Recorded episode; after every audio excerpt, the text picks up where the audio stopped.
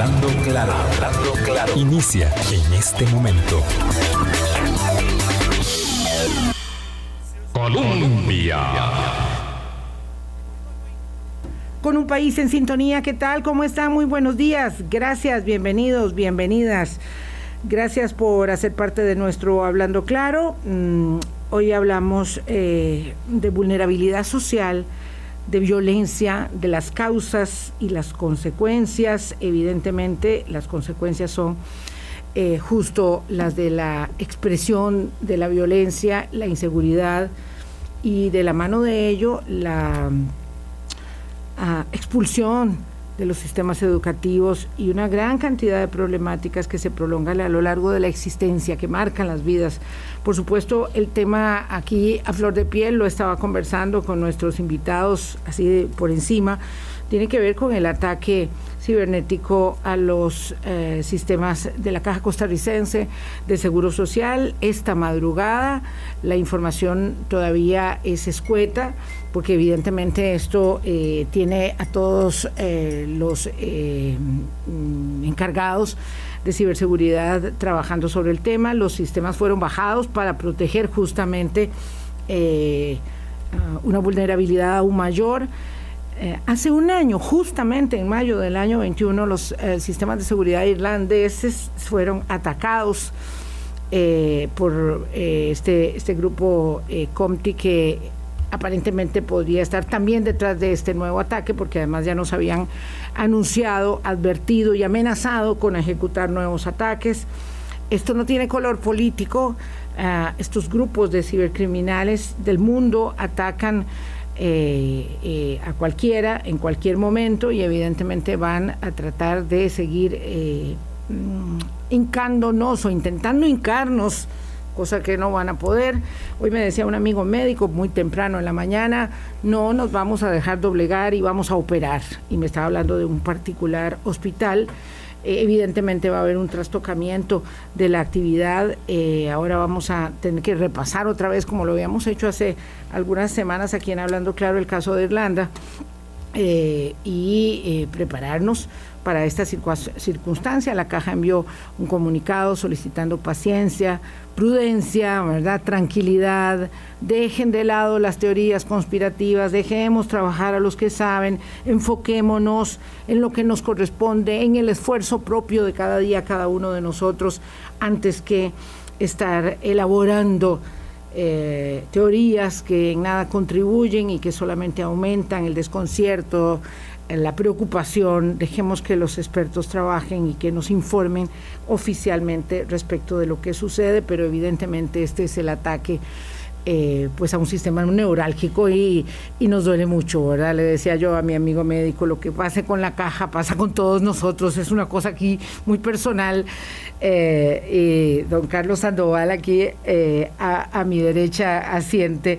Eh, es eh, ahora coordinador del doctorado de Ciencias Sociales sobre América Central y nos acompaña esta mañana, cosa que me place mucho porque Carlos nos ha ayudado 15 años hablando claro a escudriñar la realidad eh, nacional y mucho más allá también y don Carlos Tiffer, quien también me honra mucho eh, saludar en la mesa de Hablando Claro, especialista en Derecho Penal eh, y especialmente en el Derecho Penal Juvenil, cosa que eh, me parece abraza como una materia de, de mucha pasión y este es un tema legal, social, cultural, el que vamos a tratar, el de la violencia, con ellos dos. Carlos Sandoval, ¿qué tal? ¿Cómo estás? Muy buenos días. Eh, muy buenos días, Vilma. Muy buenos días, don Carlos, y muy buenos días a las personas que amablemente nos acompañan en este Hablando Claro de martes.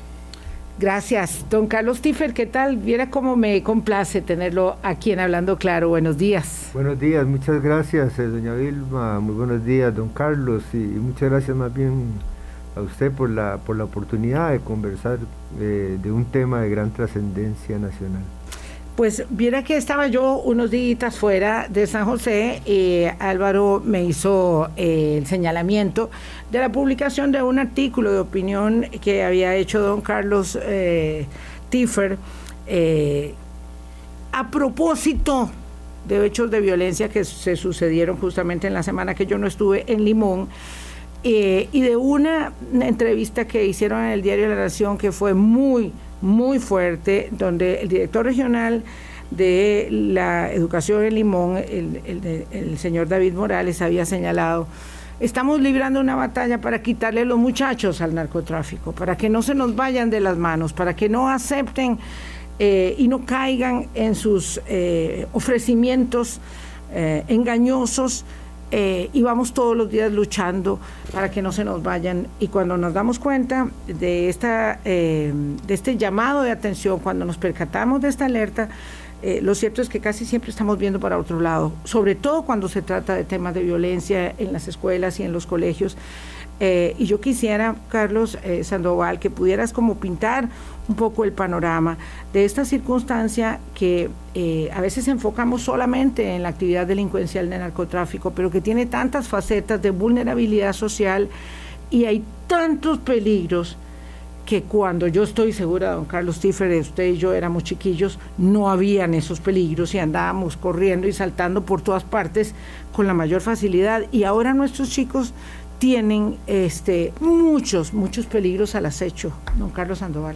Sí, eh, Vilma, sí, efectivamente, es, un panorama complejo. Eh, yo tal vez empezaría diciendo que la, eh, que la violencia en general y la violencia que involucra a personas jóvenes, pues responde a diversos factores, no es un, un, fenómeno que uno pueda explicar solo por, un, por, una, digamos, por una variable o por una explicación, sino que parte del reto es que es complejo, que no, tiene una sola cara. Eh, eso es una primera cosa. La segunda, diría yo, es eh, que efectivamente hay circunstancias sociales, económicas, políticas, eh, que no ayudan en esta época y que son más complejas en esta época que antes.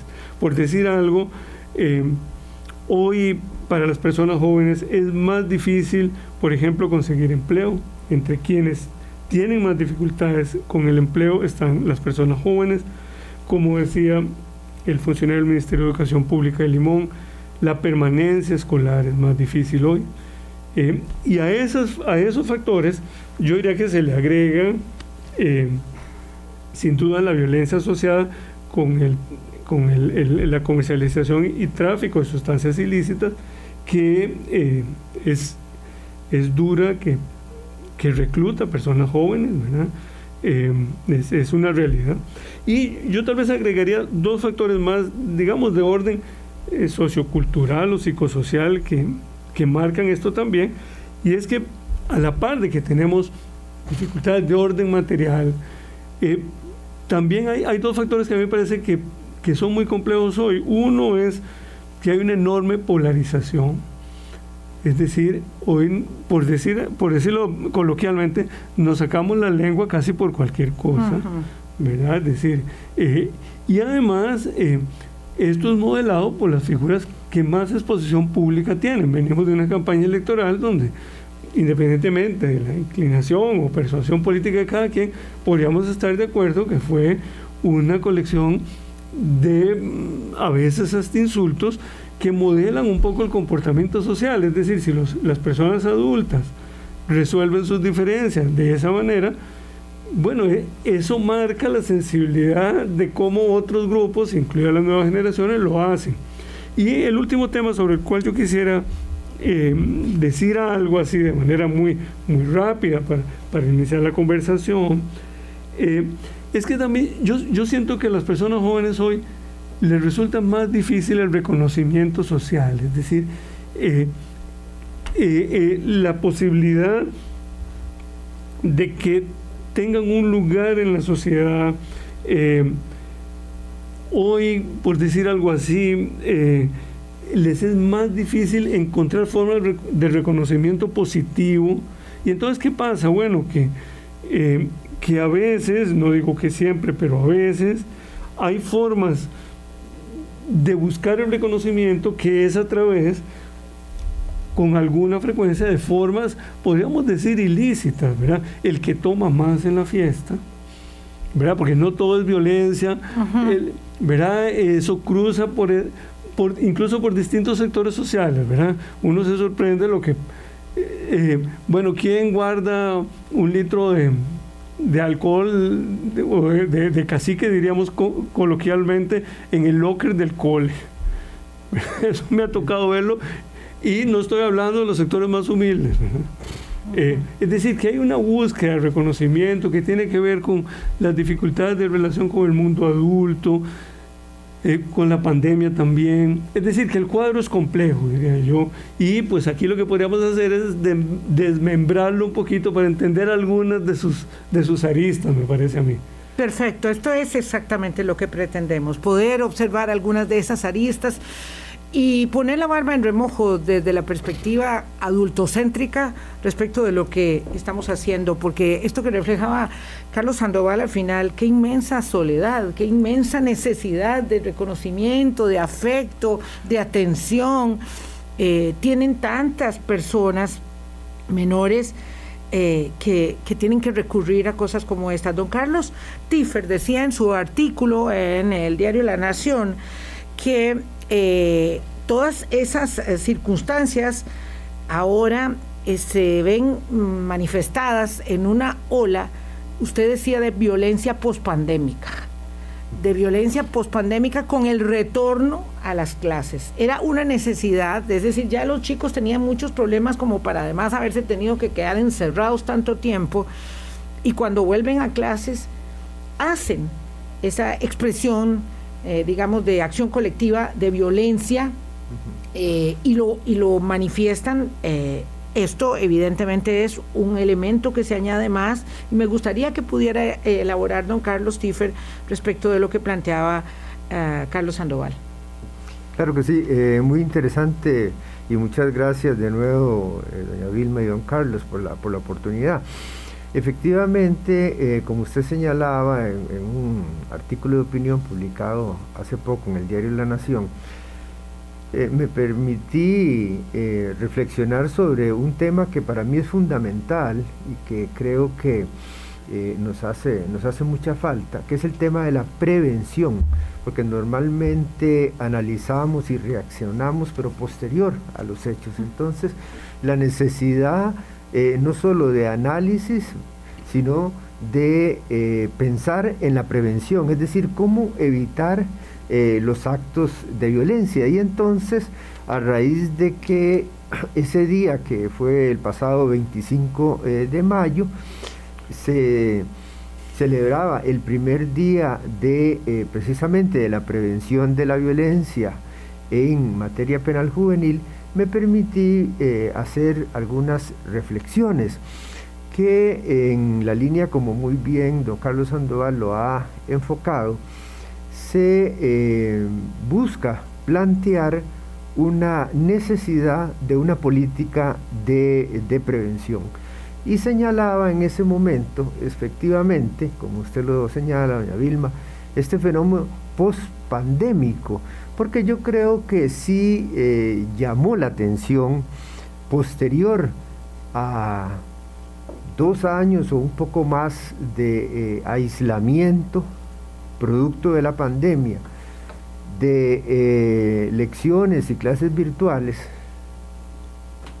que cuando se realizan o se inician este año las lecciones presenciales, se genera actos de violencia en diferentes lugares de nuestro país, pero no solo en nuestro país, sino que también en otros países de la región. Tengo conocimiento de casos en México en Chile, por ejemplo, pero importante de que en, nuestro caso, para mayo había más de 230 denuncias en el Ministerio Público por diferentes eh, eh, conflictos, riñas, lesiones, agresiones con arma, eh, incluso casos serios como amenazas de, muerte eh, por medio de un factor que quisiera agregar a los que decía don Carlos Sandoval, que es el tema de las redes sociales. Y yo decía pospandémico por lo siguiente, porque creo que, eh, primero, las redes sociales producen un aislamiento, es decir, las redes sociales eh, eh, modifican o modificaron las relaciones humanas. Y en la pandemia esto se acentuó, por cuanto eh, dependíamos y dependemos de las redes sociales prácticamente para todo y también para el ámbito educativo.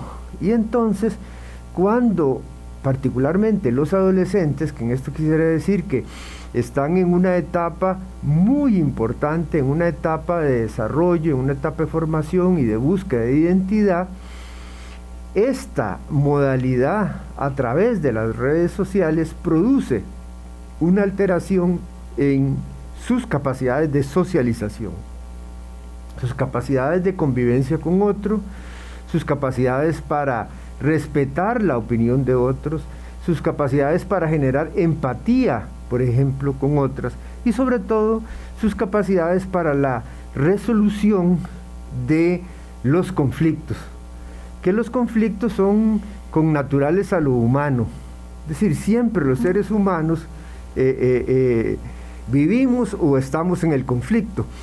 Y el, tema del conflicto genera entonces una, una respuesta. Entonces, ¿cómo, ¿cómo se responde al conflicto? Es lo relevante, no en sí el conflicto, porque los conflictos entre los humanos siempre van a existir. Pero ¿cómo se manifiesta esta resolución del conflicto a través de actos de violencia, a través de agresiones, golpes, amenazas, a través incluso de, formas muy, muy, pero eh, eh, trágicas y eh, realmente increíbles, como ha sucedido, por ejemplo, recientemente en los Estados Unidos, en el estado de Texas, con este terrible evento en donde murieron 21 personas y 19 niños, ¿verdad? Es decir, cómo una persona puede llevar a cabo un acto como este es una muestra evidente de la incapacidad, no solo individual, sino que también social, de resolver un conflicto. Entonces, cuando las personas pierden esa capacidad, se recurre a estas formas muy lamentables de manifestación de todo tipo eh, de violencia me hace mucho pensar este, escucharlos a, ambos. Eh, porque vamos a ver, Carlos lo dijo y lo está señalando muy bien Carlos Sandoval y lo está señalando muy bien don Carlos Tiffer. ¿Qué, eh, digamos, modelaje en un ambiente tan crispado, mm. ¿verdad? Carlos Sandoval hablaba de la campaña electoral, eh, es de lo más fuerte que he vivido en 40 años de ejercicio profesional, tengo que señalarles, y esto solamente para reflejar el, espejo, eh, lo que implica permanentemente la anulación del otro, la desacreditación del otro, ¿verdad? Del insulto respecto del otro que no piensa como yo. Eh, esto nos ha llevado a un nivel donde evidentemente hablar de la pacífica Costa Rica es, bastante engañoso eh, e hipócrita también. Y luego, bueno, cuando esta es la interacción del día a día de los padres, de los abuelos, de los tíos, pues ¿qué le decimos a los chicos? Sean amigos de sus amigos, resuelvan los problemas con sus amigos, háblense y díganse de lo que eh, tienen que eh, discutir y disentir para llegar a... No, no, si lo que están viendo todos los días es un comportamiento adulto terriblemente eh, negativo que desconoce casi la existencia del otro porque piensa distinto a mí, Carlos Sandoval. Sí, yo, diría que ahí tenemos una, un, una sensibilidad compartida que, tal vez se manifieste de manera más, más notoria entre personas jóvenes, pero me parece que es como la, la sensibilidad del tejido social, ¿verdad? Eh, don Carlos eh, Tife lo decía muy bien, el conflicto es consustancial a la vida social. Lo que no debería ser consustancial es la respuesta violenta frente al conflicto.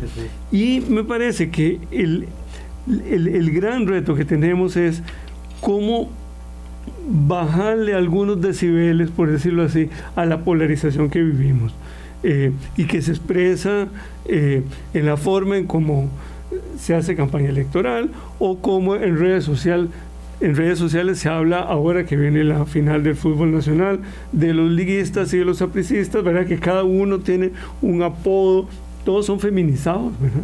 Eh, los apricistas son las lilas, ¿verdad? Y entonces hay una serie de connotaciones que los que están ahí en la, en la parroquia del fútbol la conocen muy bien y saben cómo la usan.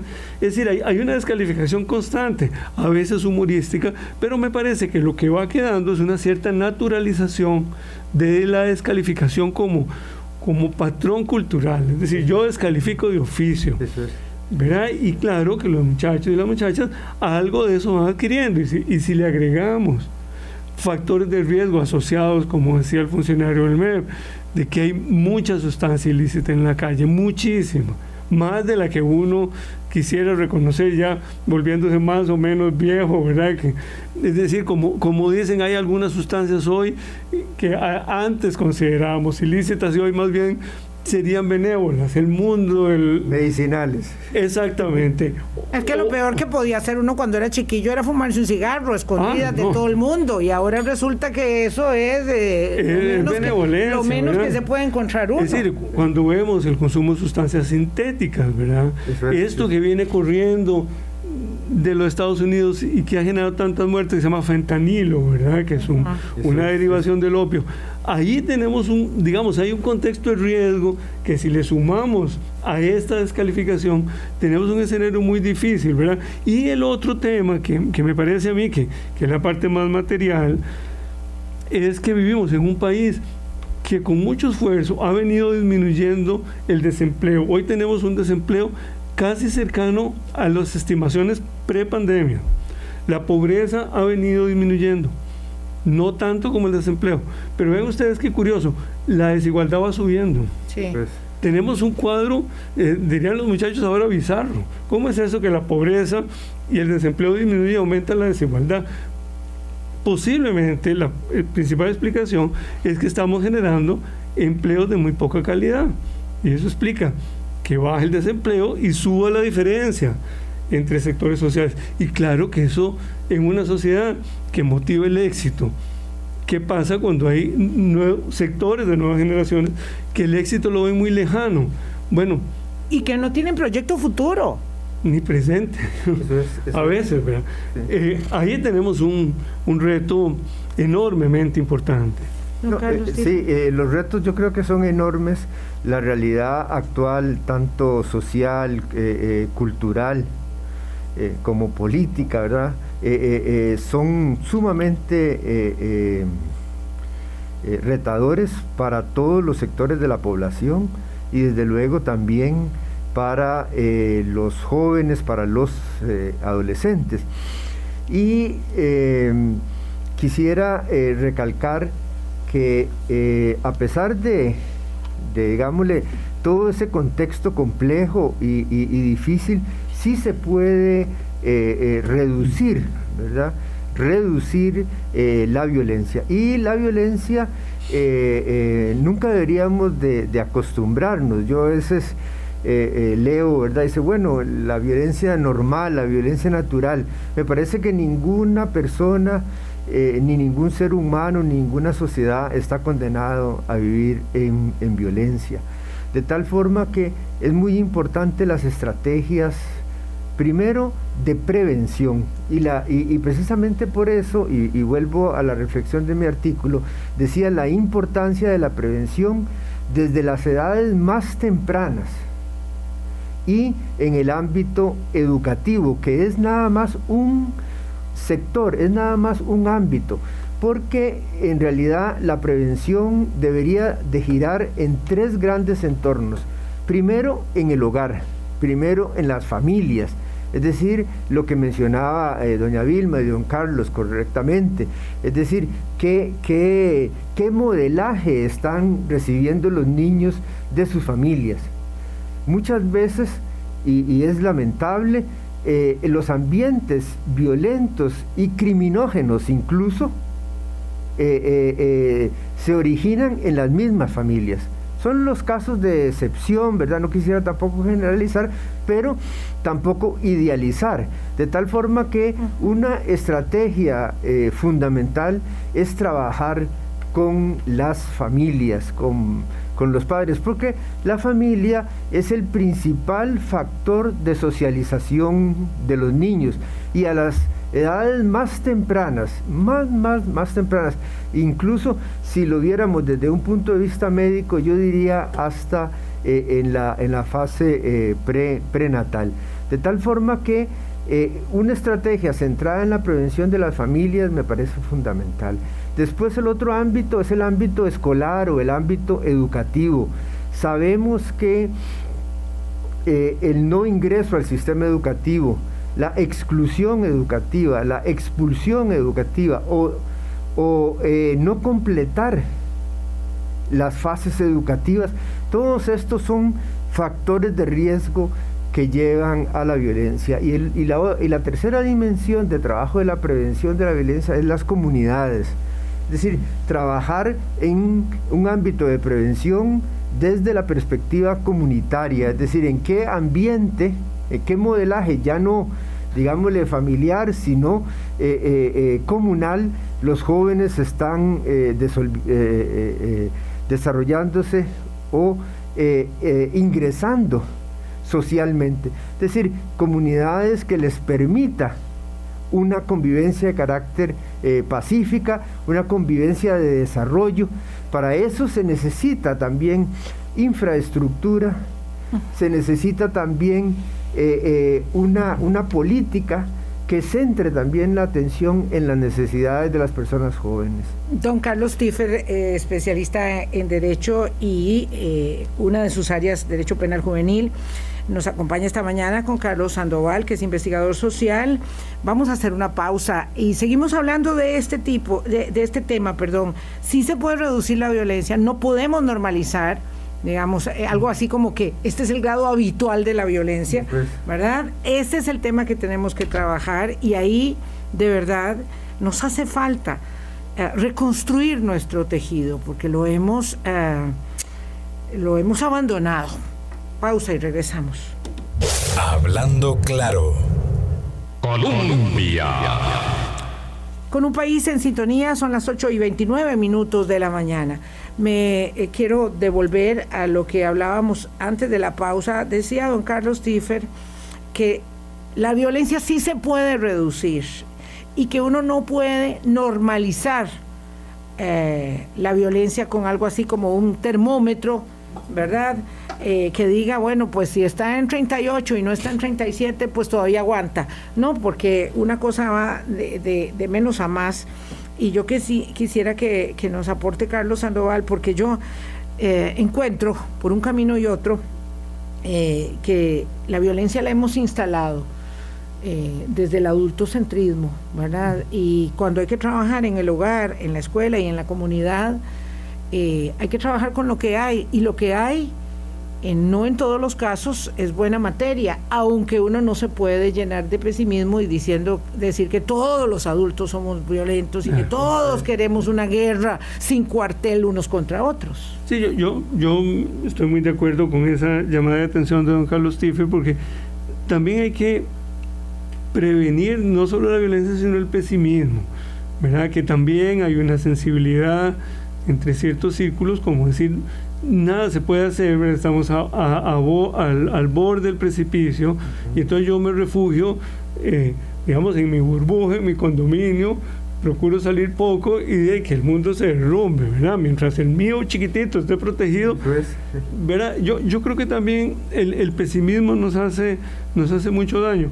Y me parece que la, prevención eh, tiene que tener, por ejemplo, en el tema de las oportunidades, un, músculo muy importante. Eh, no es fácil, ¿verdad? Eh, el trabajo que se hace cotidianamente desde las instituciones educativas es, muy importante. Yo creo que eh, en medio de la, pandemia mm, creo que se, se trabajó mucho, Es decir, no es fácil coordinar con 30 familias de 30 niños o niñas que están empezando la educación formal para que todos tengan su fotocopia para hacer la práctica en la casa, para organizar tutorías por WhatsApp. Eh, es difícil, ¿verdad? Cuando una familia, el medio que tiene es el teléfono, ¿verdad? Y entonces la maestra o el educador tiene que coordinar porque el teléfono lo tiene la mamá o el papá y entonces solo cuando llegue a la casa se puede hacer la tutoría. Es, es, complejo, ¿verdad? Eh, entonces yo, yo, también llamaría la atención de que efectivamente el pesimismo no ayuda. Eh, ahora, en, en, esos tres espacios, en las familias, en, la, en el sistema educativo, en las comunidades, se puede hacer mucho y se hace mucho. Hay muchas instituciones, públicas, no gubernamentales, iniciativas ciudadanas que trabajan allí. Ahora, a mí me parece que en esta época hay un factor que, que sin duda incrementa los riesgos y es el tema de las sustancias. Esa es una realidad eh, desdichadamente que, que en otro momento no tenía el peso que tiene ahora. Y claro, en, mi opinión al menos, me parece que no le podemos dar una salida si no es una salida regional, porque el tema no es un tema de Costa Rica, es un tema de, eh, digamos, de la, de la gran Mesoamérica, de Centroamérica, del sur de México y de ahí para arriba. Eh, y, ahí sí yo creo que nos hace falta, porque, porque como decíamos al inicio, la violencia no es una realidad unicausal o que solo se explica por, una, por un factor, y es qué posibilidades tenemos de encontrar acuerdos regionales sobre el tema de las sustancias. Ahí yo creo que eh, hay, por lo menos a mi manera de ver, muy poca acción propositiva, decir qué vamos a hacer con la cantidad de sustancia que sube por el Caribe costarricense, pasa a Nicaragua, pasa a Honduras, ya tenemos a un expresidente esperando juicio en una corte del estado de Nueva York, un expresidente hondureño, eh, sube a Guatemala, pasa a México y de ahí va para arriba. ¿Qué vamos a hacer con eso? Porque también a veces tenemos esa, ese pensamiento ingenuo que, que eso lo vamos a resolver en Costa Rica. Aunque no parezca en este tema de la violencia, el tema de cuál va a ser la política exterior y, las, las, políticas de luz en larga sobre la región, eh, porque yo puedo trabajar muy bien en mi casa, yo puedo trabajar muy bien en la institución educativa donde están mis hijos, en mi comunidad, pero yo no puedo blindar eso a una realidad. Es. que pasa demasiadas eh, sustancias. Eh, el crack hace demasiado daño en las comunidades. Yo conozco algunas comunidades de muy de cerca y puedo decir lo que, lo que deteriora la vida de los jóvenes, la adicción, ¿verdad? Es decir, hoy consumir marihuana es, digamos, muy eh, Lo menos. Exactamente. El problema además se puso como, como, ah, sí, en boga, ¿verdad? Es así, digamos que es trendy, como dicen los muchachos. muchachos. Lo que sigue es muy dañino. Eh, y ahí tenemos que tener no, no podemos volver a ver otro lado, porque yo todo no lo puedo controlar ni en mi casa, ni en mi escuela, ni en mi barrio. Hay una realidad que me excede y sobre esa yo no veo mucha acción propositiva, digamos, de, salir de la pequeña república, ver la región y también eh, de reconocer que es una realidad de hecho, ¿verdad? Y, que algo tenemos que hacer en términos regionales, creativos, eh, para dar una respuesta a esto. Don, Carlos Tiffer, usted que es especialista en derecho, en derecho penal juvenil, eh, normalmente, ¿verdad? Desde la acción, digamos, desde el abordaje eh, de estos temas, policialmente hablando y judicialmente hablando, pues estamos siempre en una tarea ya de control de los daños. y, y, control de los daños es poco, ¿verdad? lo, que, lo, que, lo que puede abarcar. El tema es si dentro de la prevención hay que eh, generar ¿verdad? un lente un poco más amplio de la acción policial y judicial en el sentido, como dice Carlos, de eh, hasta recuperar un vínculo de política exterior, porque yo no sé hace cuánto, hace cuánto se nos olvidó que éramos parte de Centroamérica y nos desvinculamos todos, ¿verdad? Centroamérica es un conjunto de pequeñísimas islas que son insignificantes para casi todo el mundo, pero no para el narcotráfico, por ejemplo. Para el narcotráfico no somos insignificantes, somos determinantes en el paso y en el establecimiento de las rutas hacia el norte y hacia Europa. Eh, una parte enorme, como sabemos, de esas sustancias se quedan aquí, eh, otras servirán para, para pagar, pero muchas para el consumo. eh, lo cierto es que esto excede en mucho una acción tardía, lamentablemente, que tiene que ver con el establecimiento de las penas, con que cuando los muchachos ya están en el centro juvenil, ¿qué se hace con ellos? ¿Cómo es que eso no es una escuela delictiva aún mayor?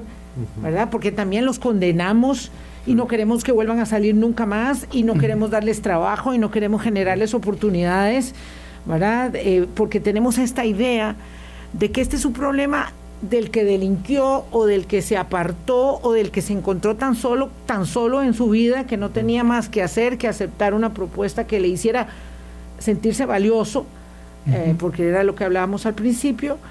Eh, y entonces eh, de verdad, para luchar y revertir los niveles de violencia, tenemos que trabajar en esta área. Sí, no, muy importante, doña Vilma, esa, esa dimensión que usted señala y, ese factor que, don Carlos Sandoval nos ha también indicado de la dimensión supranacional de, de, los problemas. Yo con respecto a esto me gustaría manifestar que una, una dimensión de la, de la, violencia tiene que ver también con eh, la reacción que eh, tienen las instituciones y las autoridades, en este caso autoridades puramente judiciales. No se trata solo de un problema de seguridad cuando estamos hablando de violencia de los eh, eh, adolescentes. Se trata de un problema mucho más complejo. Entonces esas respuestas policiales o esas respuestas judiciales, eh, muchas veces más bien, en vez de ser una solución, son un problema y aumentan más bien el problema. Es precisamente la judicialización muchas veces la que genera y aumenta el, conflicto. Eso es como algo muy paradójico y, pareciera, ¿verdad?, que por esas eh, manifestaciones de fuerza policial la violencia se acabó. La violencia terminó, pero eso es, eso es nada más una apariencia. Entonces es muy importante en el ámbito de la prevención trabajar en evitar la judicialización es decir, hay una gran cantidad de conflictos en las escuelas, en los colegios, que se pueden resolver sin judicializarlos. Entonces la judicialización genera también y replica la violencia.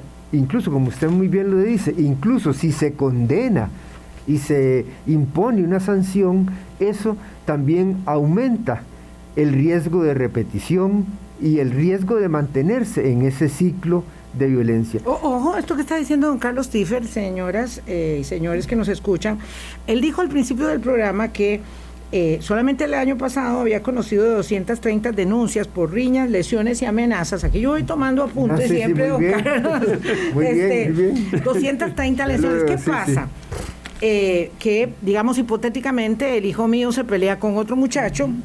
Y yo le digo, ahora sí, vamos hasta el fondo y vamos a buscar a don Carlos Tiffer que lo defienda a usted. Eh, y entonces yo quiero hacer el problema más grande, porque yo no tengo nada que hablar con el papá. Eh, eh, de, Carlito, no tengo nada que hablar con él, yo lo voy a demandar y le voy a decir quién soy yo. Entonces, el asunto nos vemos en el juzgado. Nos vemos en el juzgado, ¿verdad? Lo cual los, juzgados de ahí, por supuesto que nunca van a resolver la mora judicial porque queremos judicializar todos los órdenes de la vida. Entonces, ¿esto qué implica?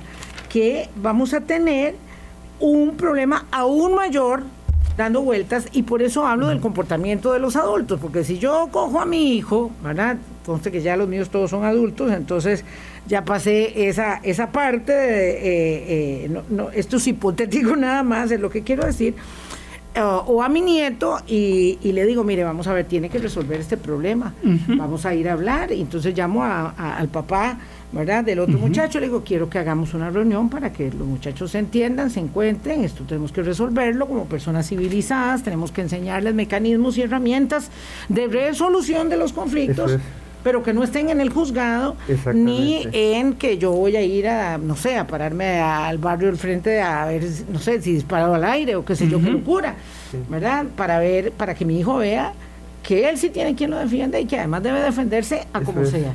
Eso es. un poco el tema. Claro, no, hay una gran cantidad de conflictos que eh, bien se pueden resolver en el ámbito escolar y sin recurrir a los procedimientos judiciales. Dejar los procedimientos judiciales solo para los casos extremos y los casos graves que no puedan resolverse en el ámbito escolar.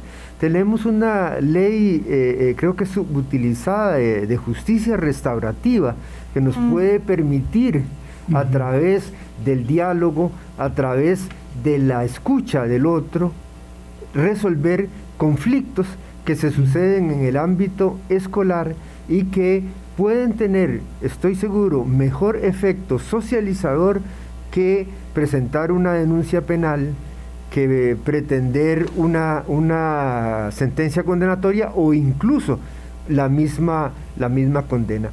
Y con respecto al tema del, narcotráfico eh, que mencionaban, eh, me parece que es un factor importantísimo. No podemos nosotros eh, desligar el problema de esta, de esta realidad. Y creo que incluso en ese reportaje que, se mencionaba de esta autoridad del, del, Ministerio de Educación Pública que hablaba de que están en competencia con el narcotráfico para, para eh, que no se lleven a los, a los muchachos. Ahí mismo también hay una eh, entrevista de un sacerdote que a mí me llamó poderosamente la atención. Y ese sacerdote eh, narra en la entrevista que grupos de jóvenes indígenas están involucrados en el narcotráfico, me imagino en la siembra o comercialización. Y que los indígenas le dicen, y esa frase realmente debería hacernos reflexionar a todos.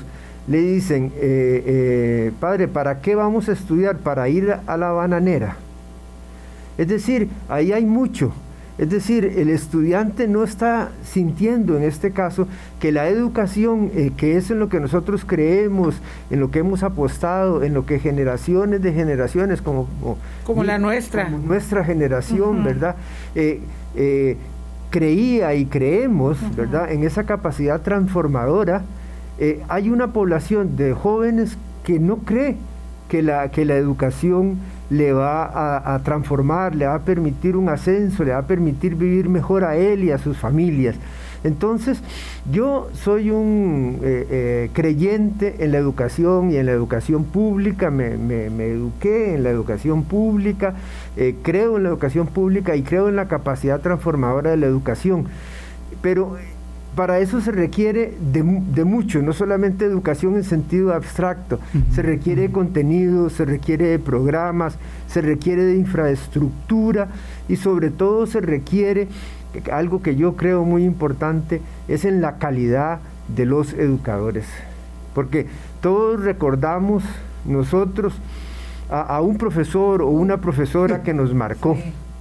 Yo creo que yo converso con mis compañeros y por dicha yo recuerdo a muchos que, fueron ese, ese modelaje que, que, ustedes mencionaban.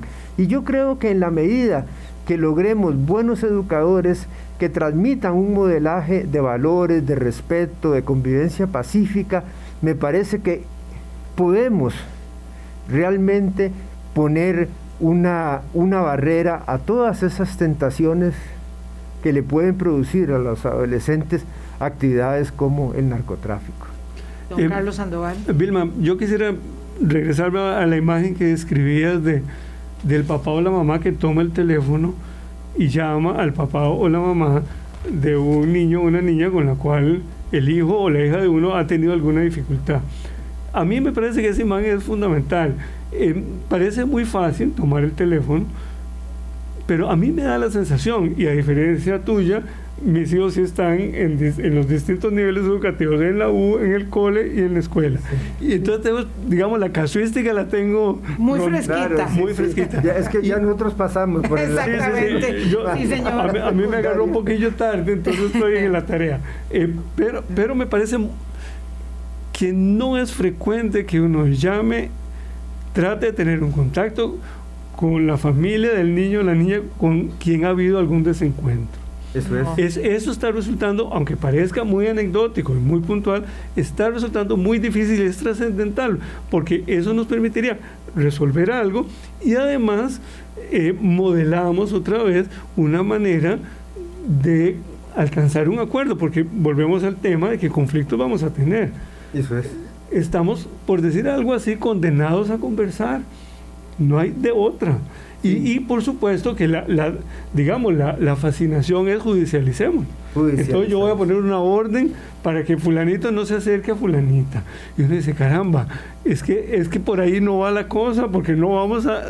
Primero, el, el, el Poder Judicial no va a poder atender todas las pequeñas situaciones que se resolverían o se iniciaría su resolución con un mensaje de WhatsApp o una llamada. Ahora, la pregunta es, ¿Por qué se nos hace tan difícil poner el mensaje de WhatsApp para conversar? ¿O por qué se nos vuelve tan difícil tomar el teléfono y decir, mira, me di cuenta que en la escuela tu hijo y mi hijo tienen un desencuentro? De, ayudémosle, ayudémosle a resolverlo. un día en la mañana, cuando los vamos a recoger, llegamos un poquito más temprano y conversamos, porque no, puede ser que la cosa escale. Eh, pareciera que esa disposición a conversar que tiene que ver, me parece a mí, con la polarización de fondo, nos está haciendo mucho daño. Eh, y, ahí me parece que no hay otra que reconocer que todos y todas en algún momento tenemos que tomar el teléfono. Tenemos que tomar el teléfono y hacer algo. Metafóricamente hablando. Tenemos que tomar acción. 8.48. Voy a hacer la pausa y venimos para algunas elaboraciones eh, de cierre adicionales a las que estamos escuchando. Hablando claro. Colombia. Con un país en sintonía son las 8.50 minutos de la mañana y ya nos quedan solo cinco para terminar. Y le agradezco muchísimo a don Carlos Tiffer, que es especialista en Derecho Penal Juvenil, pero con un lente muy amplio, ¿verdad?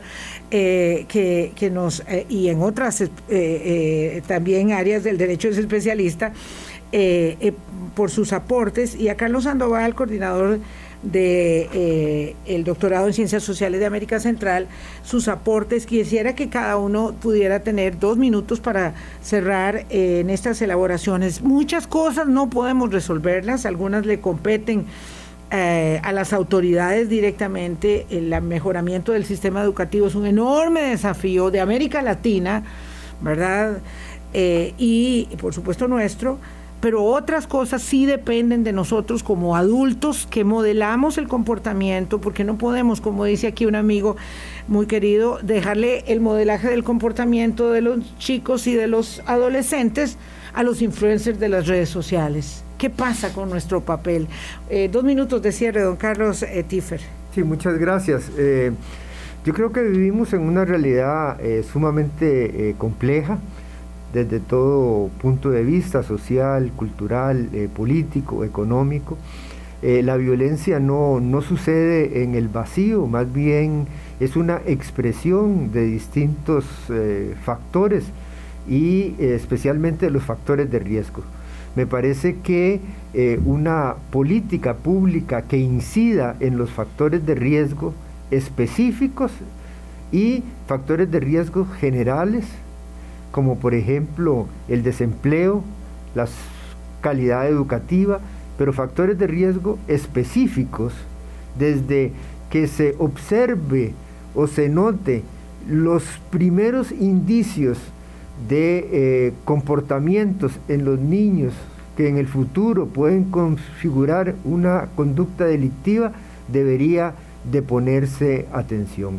Y quisiera manifestar nada más un aspecto del ámbito de la prevención que no había indicado y que creo que siempre es muy importante, que es el ámbito de la salud. Yo creo que eh, eh, eh, los efectos negativos de muchas de estas complejidades de la realidad en la salud mental de los adolescentes mm. es un tema importante que nosotros debemos siempre tomar en cuenta para el establecimiento de políticas de prevención. Don Carlos Sandoval. Eh, muchas gracias, Vilma. Bueno, yo señalaría tal vez tres elementos.